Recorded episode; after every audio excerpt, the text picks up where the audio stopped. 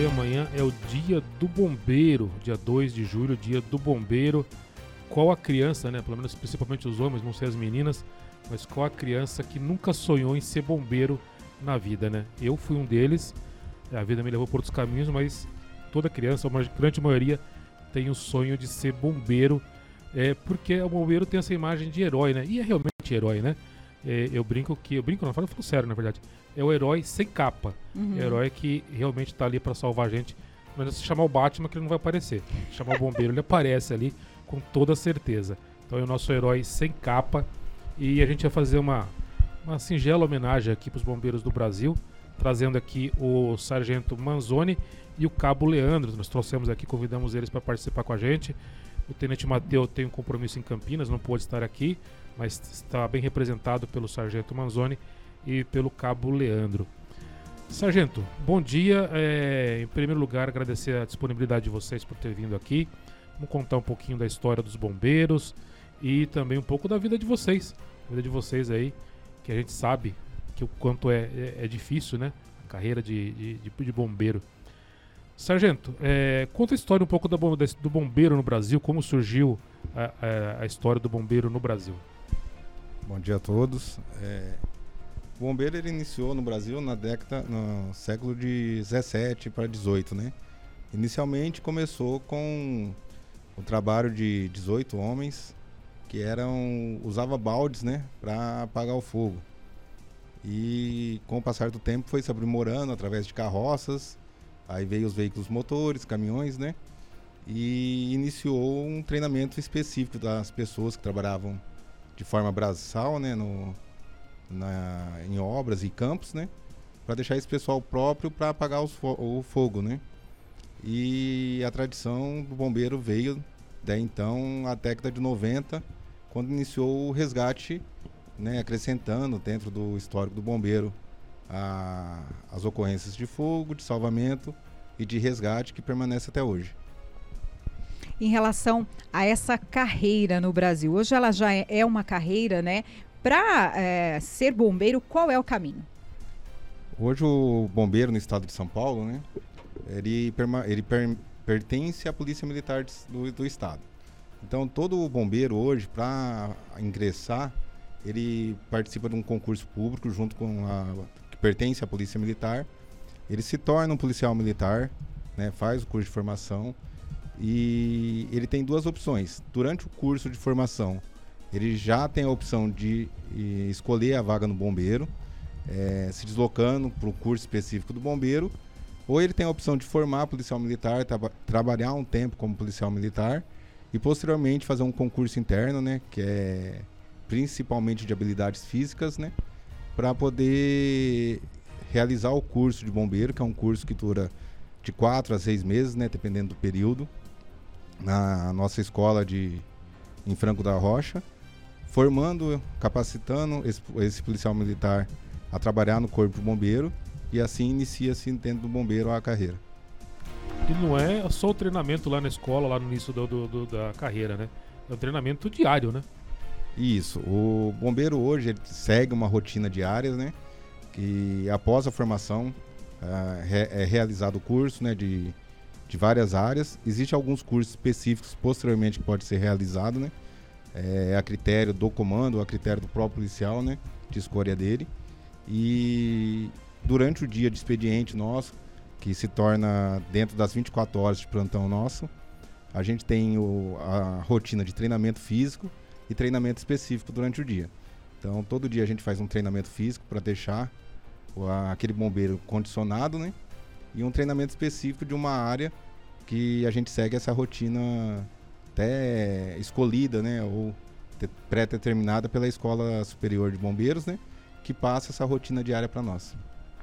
Vou conversar agora com o Cabo Leandro. É, o Gil até começou aqui a nossa conversa falando que ele teve o sonho, né? Pensou em ser bombeiro. Você também é, já tinha esse sonho? Como que você decide essa carreira? A minha carreira no bombeiro, ela começou um pouco tardia, né? Primeiro eu fiz faculdade, fui trabalhar em algumas empresas, mas sempre ficava martelando que era onde eu queria trabalhar. Então, o último concurso que eu fiz, eu já tinha 30 anos, que é a idade limite para se entrar na Polícia Militar.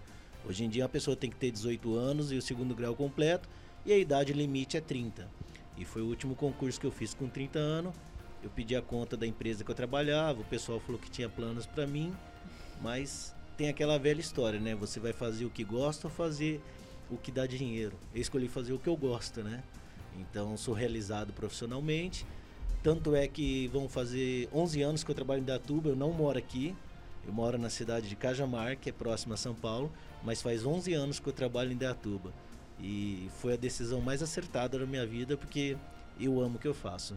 E Cabo, qual a sua profissão anterior? O que, que você fazia? Eu sou administrador de empresa e a última empresa que eu trabalhava eu era responsável por algumas pessoas, eu era encarregado de um setor. Então, o que, que vale a gente correr atrás do sonho, tá certinho. É, faz, que aí faz com amor, né, Cabo? Hoje em dia é essa questão. Talvez se você escolher uma profissão que te dê dinheiro, talvez você não se sinta realizado profissionalmente. Mas se você fazer alguma coisa que você gosta, talvez você não seja tão bem remunerado, mas vai fazer com amor e isso vai fazer diferença. No nosso caso, eu, eu por ser cristão e a maioria, a gente sempre prega o amor ao próximo. Que é melhor que isso que a gente fazer profissionalmente, acudir uma pessoa quando precisa e tal. Então é uma dedicação, uma profissão que se dedica ao próximo, ao outro, a tirar do sufoco e trabalhar incansavelmente com amor. Sargento, é, como que é a divisão interna? Quem fica por plantão escolhido para ficar na, no AB, numa autobomba, ou quem fica responsável pela UR? Como é que é feita essa divisão? É um padrão, todo mundo sempre vai trabalhar na UR? Ou lá o comandante no, no dia resolve? Como que funciona isso? A, a divisão do, da equipe ela é pré-determinada pelo comandante da prontidão, né? Comandante da equipe, né? No caso, o sargento responsável pelo dia. É, todos o, todo o efetivo, né? Todos os bombeiros são capacitados para trabalhar tanto no caminhão, no auto-bomba, como no resgate. Todos eles têm a especificação para exercer amplas funções. Então a gente faz um critério de rodízio. Então, a nossa escala, ela roda sempre a cada 15 dias, ela muda a escala. Então, dentro desses 15 dias, uma equipe fica no caminhão e uma no resgate. No próximo 15 dias, a gente tenta sempre inverter essa, essas equipes, né? Para sempre estar tá trabalhando em ambas as viaturas. Com a exceção do sargento comandante da prontidão. Ele permanece sempre fixo no, no caminhão, no autobomba, né? No salvamento. Né, por uma questão de coordenação de ocorrências, né? e que o resgate ele vai para ocorrências mais simples e de maior gravidade. Nas de maiores gravidades, o caminhão sempre está em apoio a ele. Né? Então, sempre vai ter o sargento supervisionando tanto as ocorrências de caminhão como de resgate. Então, e por mais algumas outras funções internas, né, demanda é, a presença do sargento às vezes mais vezes no quartel ou em outras missões, né? Por isso o caminhão ele dá essa disponibilidade de ter esse esse tempo maior, tendo em vista que o resgate hoje é o número um em ocorrências, principalmente em Dayatuba e nas demais cidades do estado. Em relação ao trabalho de vocês, vocês trabalham aí é, uma jornada longa de trabalho. É, geralmente começa quando? Tem hora para ir para casa ou não? Como que é essa característica do trabalho de vocês? A nossa escala, né? A gente trabalha por escala. Ela tem um, uma carga horária de 24 horas de trabalho por 48 de descanso. E é um, um, uma sequência sem interrupções. Então, nós trabalhamos de sábado, domingo, feriado. Dependente do dia que cair, a gente está nas 24 horas de plantão. A, a gente assume o serviço às 7 e meia da manhã. Todo o serviço nosso inicia-se às 7 da manhã. Com previsão de saída às 7 e meia da manhã do dia seguinte. Porém, não é certo da, do horário de saída. Se tiver alguma ocorrência em andamento, se tiver algum compromisso em andamento, a gente termina a ocorrência, termina a missão e só vai embora para casa na hora que encerrar toda é, a conferência de viatura posterior, a realização das documentação pertinente, para deixar tudo em, em, ordem lá. Aí posteriormente a gente vai para casa. Então tem dia que sete e meia a gente está indo embora, tem dia que a gente vai às nove, às dez e aí só Deus sabe. A ocorrência começou seis e meia, tocou o telefone para o resgate seis e meia. Só Deus vai saber quando que o bombeiro vai poder chegar em casa, né? Bem isso mesmo. A, se a gente sai 7h30, 7h15 deu a ocorrência, A gente vai sair vibrando com a mesma energia do começo de plantão e, e vai embora na hora que acabar. Sempre com foco lá de salvar a vítima, buscando sempre o salvamento da vítima, né? Sempre a vítima, sempre é, a gente brinca até às vezes internamente, né? É, a gente cuida das outras pessoas, né? Das vítimas, das pessoas que precisam e às vezes até esquece de cuidar um pouquinho da gente, né? Que é, sempre o foco é lá.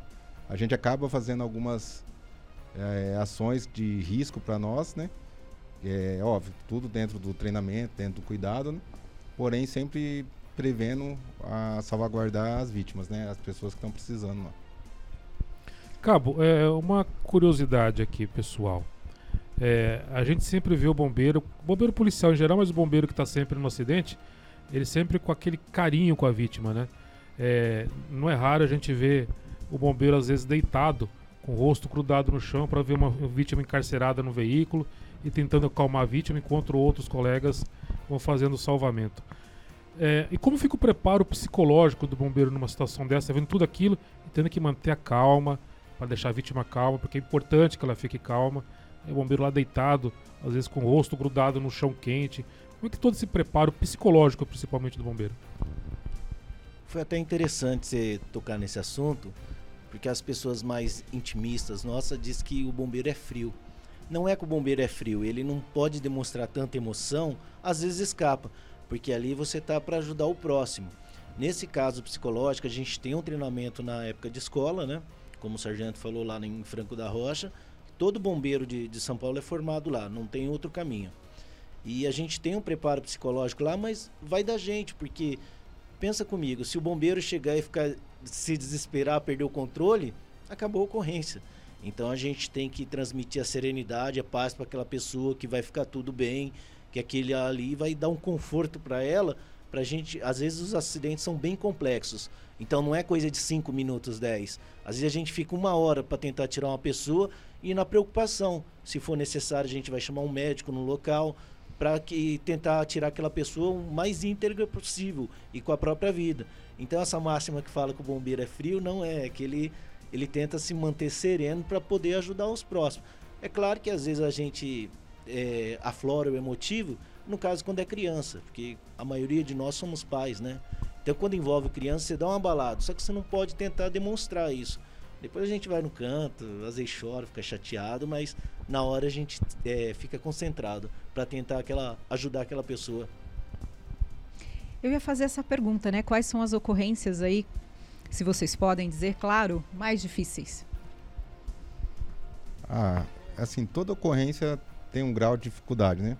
E até sempre para a vítima, né? Por mais simples que seja a ocorrência, a dele também acaba se tornando a mais grave, né? Uhum. É, mas eu acho que quando envolve criança, é, que é uma questão de, né? Como o Leandro falou, por sermos pais, né? Temos nossas crianças em casa, eu acho que a gente acaba tendo um abalo um pouquinho maior, né? E quando envolve, às vezes, pessoas jovens, né, também acaba abalando a gente, ou quando tem muitas vítimas, né, tem aquela repercussão maior, o bombeiro ele acaba se abalando mais, eu acredito, né? Sargento, às vezes a gente escuta quem não entende, né? E, é, a gente que acompanha, a gente da imprensa que acompanha, a gente até entende. Mas às vezes a gente escuta as pessoas falando: o bombeiro chegou no local, está demorando para resolver o problema na verdade, de socorrer a vítima, levar a vítima. Na verdade, a, a pressa é de chegar no local. Chegou no local, tem o, o, a, um protocolo que tem que seguir, toda uma sequência e principalmente para preservar a vida da pessoa, né? Sim, é assim, o bombeiro ele trabalha em cima de protocolos, né? Então a gente, nosso treinamento, tanto desde a escola até o treinamento diário, é tudo com base a protocolos já aprovados, né? Já é, testados, né? Então o bombeiro, a partir do momento que ele chega na ocorrência, a ocorrência ela não está abandonada, né? A gente está trabalhando, é, cercando toda a segurança, tanto para os bombeiros como para as vítimas, né? Fazendo monitoramento daquelas vítimas, fazendo monitoramento local, para permanecer sempre com a melhor condição lá para segurança para todos os envolvidos, né? Então, às vezes, a ocorrência demora. Às vezes, pega um preso em ferragem, às vezes, pega um, uma vítima que vai demorar uma hora, uma hora e meia para ser tirada daquele local. Mas ela está sendo monitorada, ela está sendo tratada. muitas vezes o médico né, é acionado para o local para já, já ir fazendo os primeiros atendimentos. Então, por mais que a ocorrência esteja ter, é, demorando, ela está sendo tratada de forma é, certa, né, de forma protocolar, para melhor condição tanto da vítima como dos bombeiros. Porque não adianta a gente entrar lá, querer tomar uma atitude sem seguir os meios de segurança, porque vai acabar vitimando outro bombeiro, vitimando outras pessoas. Às vezes uma postura errada ou uma atitude errada nossa ali. É, aquela vítima que tinha uma, uma chance de sair com vida vai perder a vida. Então é tudo pensado para ser um melhor, ter o um melhor resultado no final. É, uma pergunta aí, qualquer um dos dois podem responder, tanto o cabo quanto o sargento, em relação é, à população. O que a população atrapalha, vamos dizer assim, entre aspas, no trabalho é, da equipe dos bombeiros? É, a gente sabe que muitas pessoas ainda praticam o trote, isso eu acredito que deve atrapalhar, mas quais são outras situações ali que a, a população pode atrapalhar o serviço de vocês? Na verdade, é, eles acabam, de certa forma, atrapalhando, e às vezes nem por maldade, né? Às vezes é por desconhe é, desconhecimento, mas até essa questão da demora. Às vezes a gente chega na ocorrência, a gente começa a seguir o, um procedimento de resgate, ali, um procedimento de salvamento, e a vítima, os familiares ou amigos que às vezes chegam no local da ocorrência, elas começam a entrar em desespero, querendo entrar no local da ocorrência, interferir no local da ocorrência falar de forma é, é, até de grosso modo com a gente, né, de forma estúpida com a gente. Aí a gente tem que parar de atender a ocorrência para dar atenção para aquela pessoa, para tirar aquela pessoa da área de risco, para poder dar continuidade na ocorrência. Né? Então isso aí acaba atrasando ainda mais a ocorrência, perdendo mais, mais tempo e utilizando assim de forças às vezes até desnecessárias que poderia sempre é, aquela energia gasta com a vítima, né, acaba sendo gasta com essas pessoas por não aguardar, por não esperar e por não entender o procedimento do bombeiro. É, até porque, Sargento, até porque tem a questão também da segurança, você já falou da segurança no entorno da, das pessoas, é, no entorno da, da, da, da ocorrência. Um acidente de trânsito, pode ocorrer um outro acidente de trânsito nas proximidades também, ali em função daquele atendimento, né? Então tem que ter toda a segurança de vocês e de quem está em torno, né? Sim, é, porque a gente acaba sendo uma vítima ali também, né? Tendo um risco ali, né? Então se a gente não tomar todos os cuidados, vai ter o bombeiro vítima, vai atrasar ainda mais a ocorrência, né? Que vai piorar ainda mais a situação. A gente já precisa interromper a entrevista, eles estão com uma urgência agora, eles vão ter que sair correndo daqui. É, bom trabalho para vocês. Podem ir, pelo amor de Deus, não vamos atrapalhar não, o atendimento obrigado. aí. É que o bombeiro não tem hora para atuar. Pode então ir, pelo amor de Deus, vai atender lá. Tá, gente. Pessoal, obrigado. Obrigada. Tá? Obrigado, viu? E até bom uma próxima oportunidade. Fica uma próxima oportunidade. Fique com Deus, até mais. Bom trabalho. Bom trabalho para vocês lá e Deus ajude que tudo dê certo. Né, com certeza. tchau. tchau. tchau.